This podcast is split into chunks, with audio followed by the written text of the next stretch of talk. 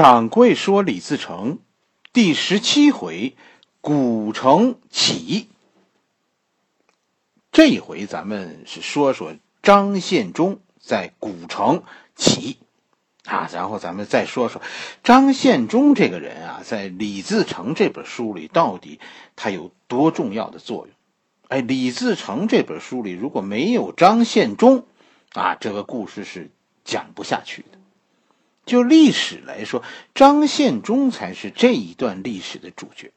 在李自成这本书《商洛山》的故事里，其实其实是有点抬高李自成的意思，是吧？农民军咱们以前讲过，它分三个级别，第一个级别就是就是农民，是吧？第二级是是农民和旧文人的结合，第三级是是和士绅的结合。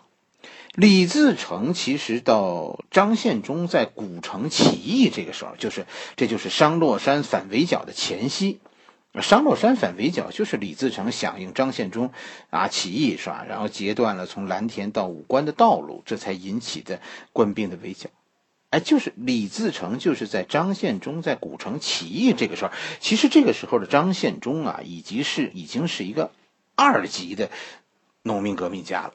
就是已经和这个旧文人结合起来了，开始有军事了，开始准备，就开始准备要招降士绅了。下一步就是要要升第三级了。但是李自成这边呢，就在这个时候，李自成这边其实其实才刚刚和和知识分子眉来眼去，哎，有那么点心思，但是还没有到表白的时机。当张献忠已经招降纳叛的时候，李自成还那儿还搞杀俘呢。他们整整差了一级，可能还多。张献忠是处于革命这个领域内，他是绝对领先的。有一件事就能说明张建张献忠起义和和李自成的不同，这就是出檄文。这是古代革命者的一个标志。出檄文一般都是骂皇帝，檄文嘛。檄文什么意思呢？就是檄文首先是给谁看的，是吧？檄文是给天下士绅们看的。檄文就是隶属现在皇帝如何无道啊？为什么我们要我们要反对他，以及啊跟着我干，将来的前景有多美好？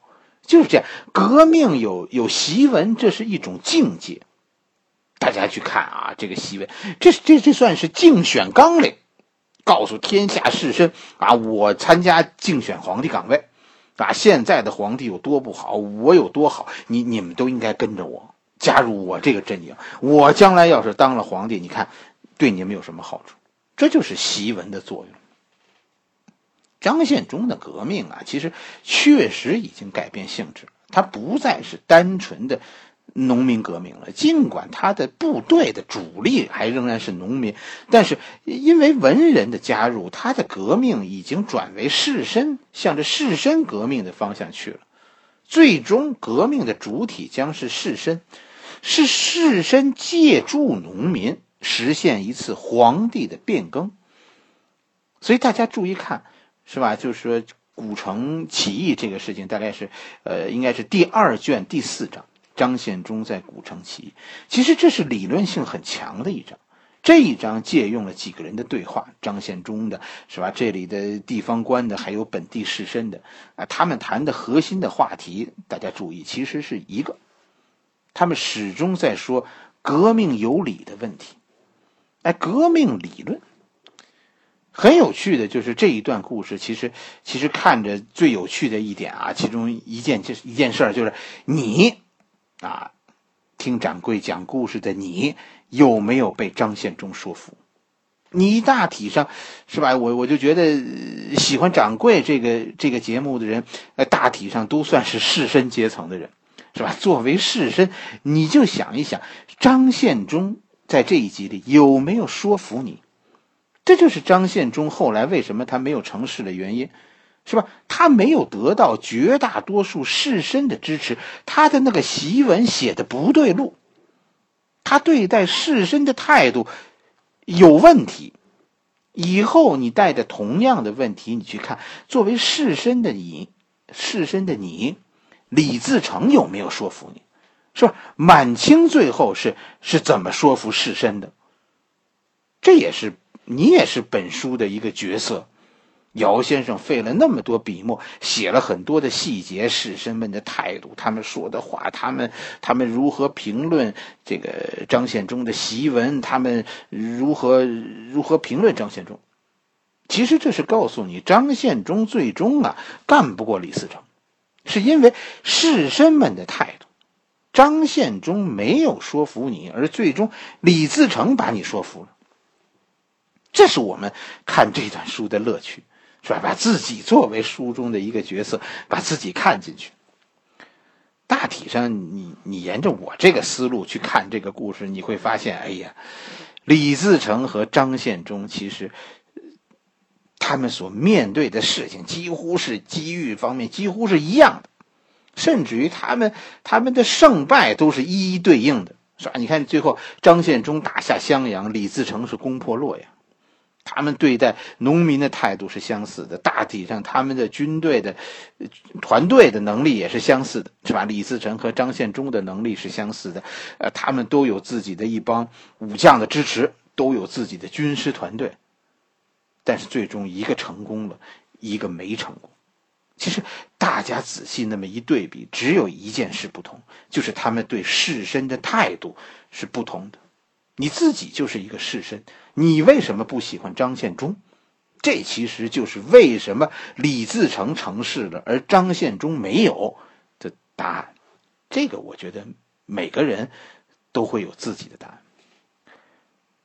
李自成的事儿，咱们下一回讲，是吧？洛阳战役，我我们那个时候会讲李自成在在商洛山，他和士绅的关系，咱们讲过了，就是就是他和宋家寨之间的关系。但是到了洛阳战役的时候，李自成和士绅的关系，就是李自成和李严的关系了。这是一个重大的转变。张献忠虽然比李自成早一步和和知识分子融合，但是。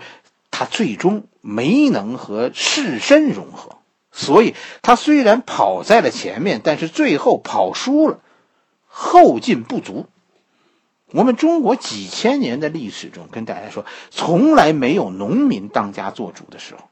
决定天下走势的，在战国以前是贵族，在秦汉以前是士大夫，在秦汉以后就是士绅。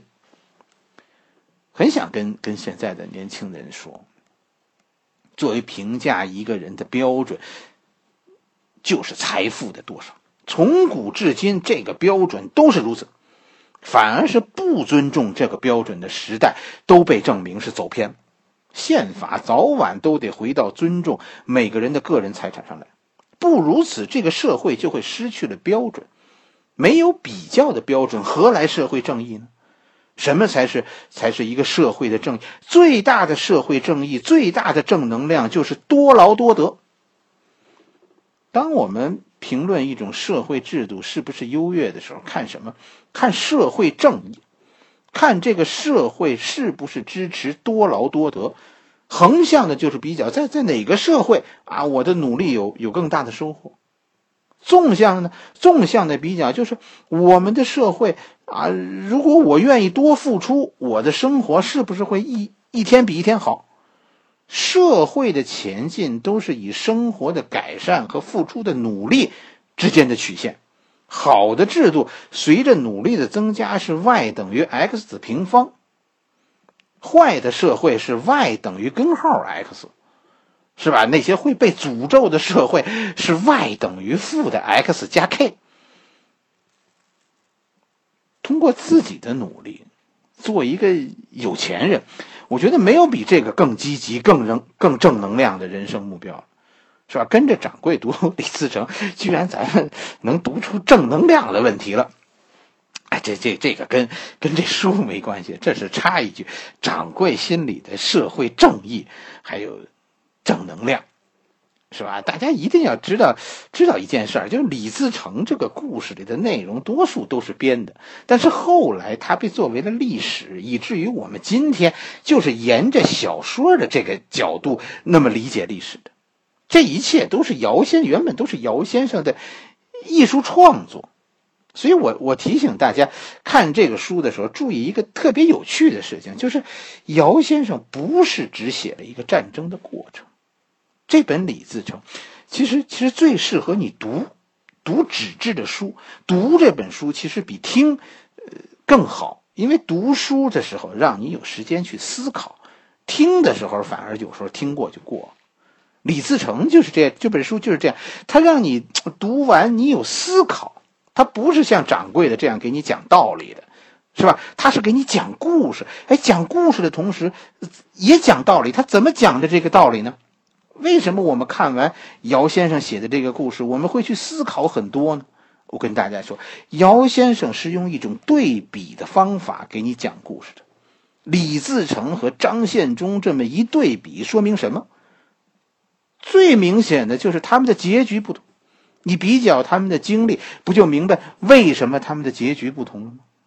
不光光是，不仅仅是是李自成和张献忠对比，几乎每个人物。都有一个对立面，都在对比。你看熊文灿和和左良玉，是吧？在这个呃第二卷第第四章的时候，熊文灿和左良玉他们对张献忠态度的不同，文人和士绅对张献忠态度的不同，皇帝在出事前和出事后对官员的态度的不同。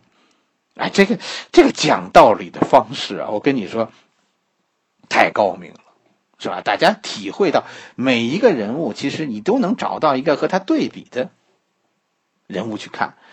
关键是这些道理你悟出来的，并不是历史上发生的呀，而是作者姚雪银先生设计的。李自成这本书不是对历史的记录，而是借着历史说其他的事儿。这其实就是我们中国历史的真相。才没有人，我跟你说，历史上才没有人关心历史上的岳飞是不是好人呢？我们关心的是给你讲岳飞的故事，你是不是会成为一个岳飞？给你讲历史是为了影响你的现在，改变你的未来，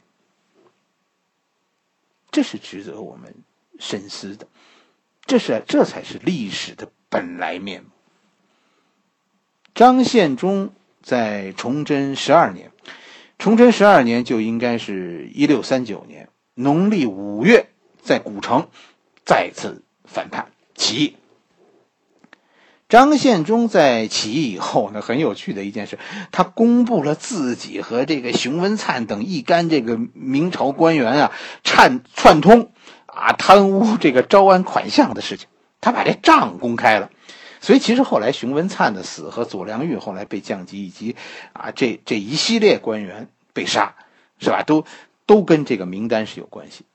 啊，有些官员被杀，因为这个名单被杀；也有官员因为这个名单最后跟着张献忠去去造反。有绅士跟着张献忠去造反，也有逃跑的士绅。其实这里说，这是说什么呢？这是连年的战乱已经动摇了明朝的明朝的基础。什么是明朝的基础？士绅们才是明朝的基础。士绅中也有动摇，这样的连年的动乱，士绅阶层现在出现了分裂。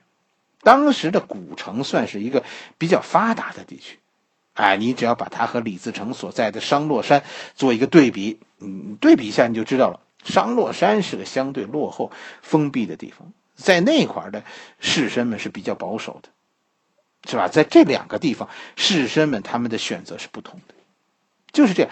古城起义，张献忠其实是具备一个条件了的，就是走上与士绅结合的革命道路。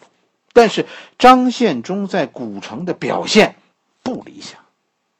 这里边看书里啊，这个这个笔啊，你这里越是强调张献忠爱老百姓、爱农民，其实越是说他走错了路，他仍然停留在农民革命的第二阶段。虽然他他就使出了说说公布行行贿细节这么一出好棋，但是他没有利用好这步棋，没有利用这件事儿，最终分化各级官吏，他是为了。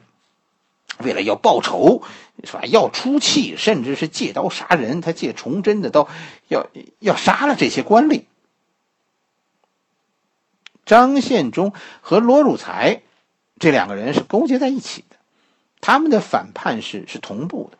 其实当时李自成远比张献忠和和罗汝才要要小一级，他且着规模上他比他们差远了。实际上，李自成直到后来攻破洛阳，好，这攻破洛阳，这都多大的事儿了？其实一直到攻破洛阳，李自成才刚刚被朝廷注意。在此以前，没人注意他，他是被漏掉的，就是因为朝廷所有的注意力当时都集中在张献忠身上。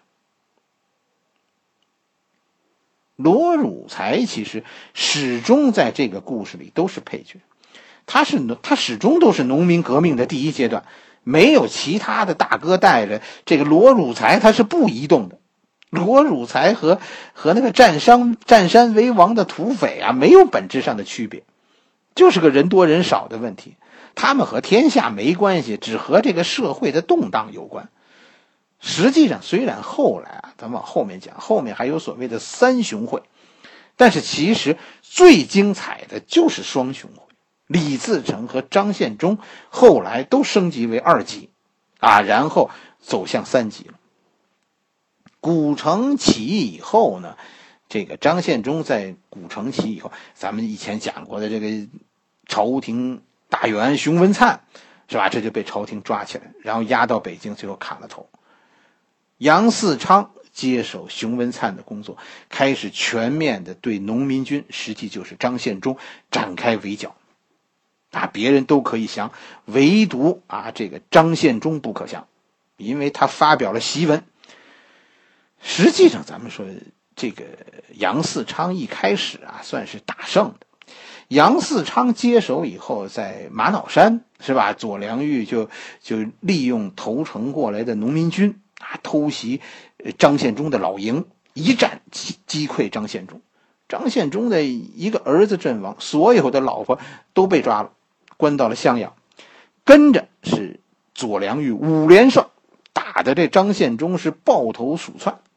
啊，在川北一度啊，官军对张献忠形成了合围，这大体上就是，呃，就是官军和这大体上就是官军和和这个和这个农民军其实正常的一个一个实力的对比。可是，可是就在这个时候，哎，张献忠这个人不简单，张献忠给咱们展现了他他作为当时天下第一土匪的实力。你看他在古城一段文字要了熊文灿的命，现在在川北，这个张献忠又是一封信，最终要了杨嗣昌的命。这封信是张献忠写给左良玉的。张献忠在信里给左良玉讲了一故事，啥叫兔死狐悲？啊，跟左良玉说：“你把我逼急了啊，我我跟你死拼。”左良玉啊，你你想好了。要是你的部队拼光了，你最终会是什么下场？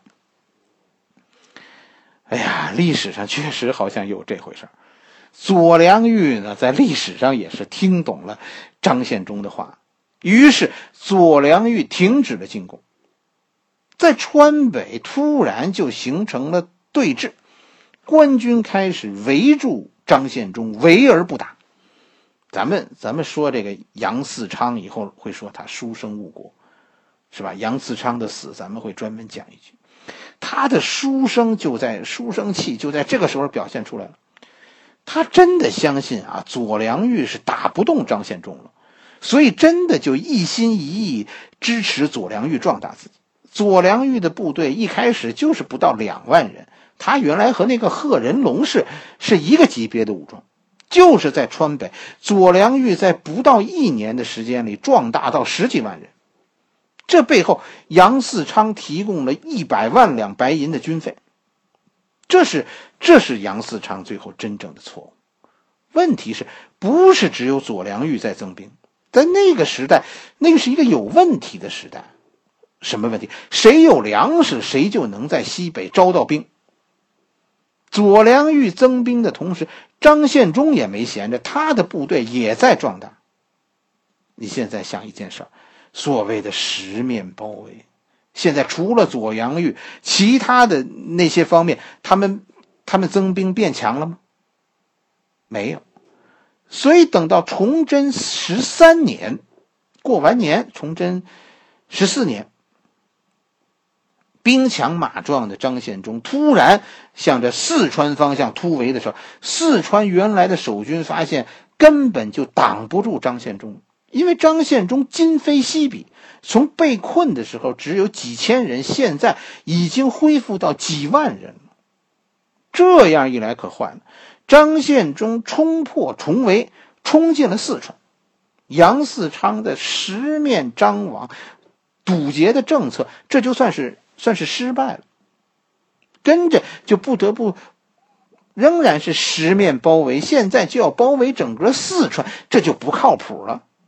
张献忠在四川这个广阔的地面上就迅速的生根，从流寇现在变成一方诸侯了。很多人说，说到底谁害死了杨嗣昌？都说害死杨嗣昌的人是是张献忠，但是后面以后咱们会讲，害死杨嗣昌的人，掌柜觉得是左良玉。好了，咱们今天的故事就就讲到这里，下一回咱们继续。